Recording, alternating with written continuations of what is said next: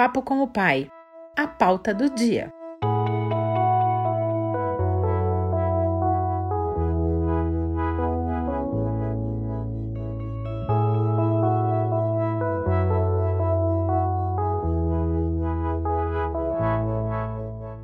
No jornalismo, o dia dentro de uma redação começa com uma reunião de pauta.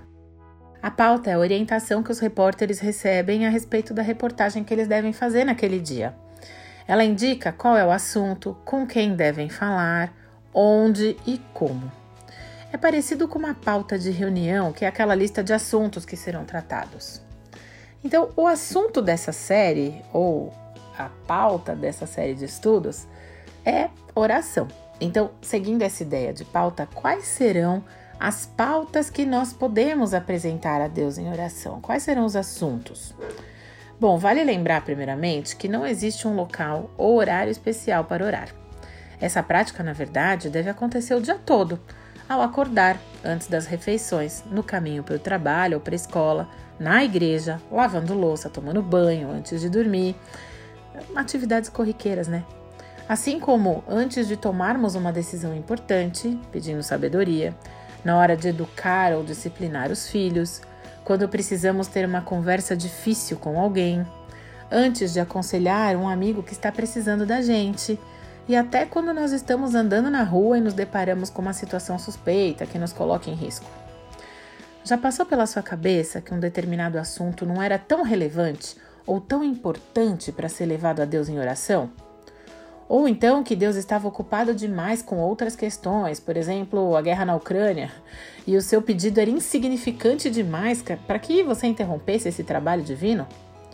Você já sentiu vergonha de falar alguma coisa para Deus?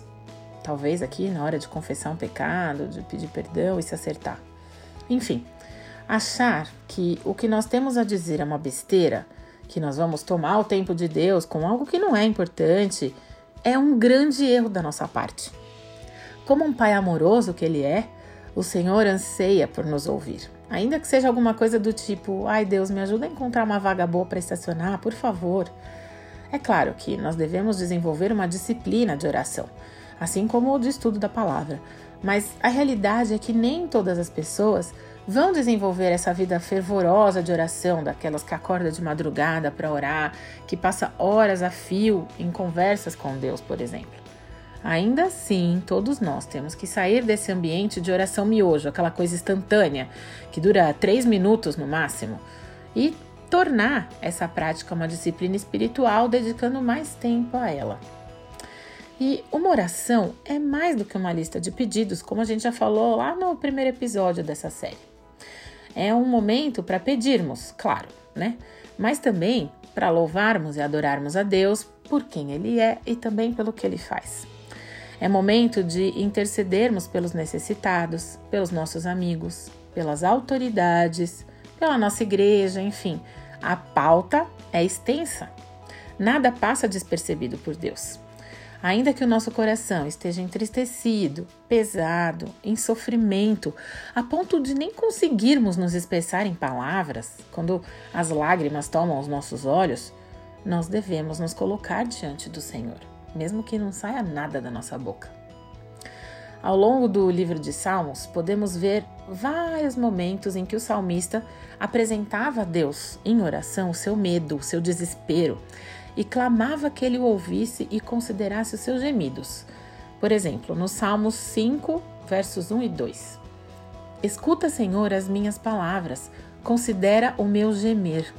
Atenta para o meu grito de socorro, meu Rei e meu Deus, pois é a ti que imploro. Mas também no mesmo livro de Salmos, nós lemos versos que exaltam o Senhor, como o 145, versículos 1 a 3. Eu te exaltarei, meu Deus e meu Rei. Bendirei o teu nome para todo sempre. Todos os dias te bendirei e louvarei o teu nome para todo sempre. Grande é o Senhor e digno de ser louvado. Sua grandeza não tem limites. Ou seja, quando você for fazer aí a sua pauta de conversas com Deus, os assuntos que você vai apresentar ao Senhor, sinta-se livre para incluir tudo, tudo que você desejar e tudo que você necessitar apresentar para o Pai.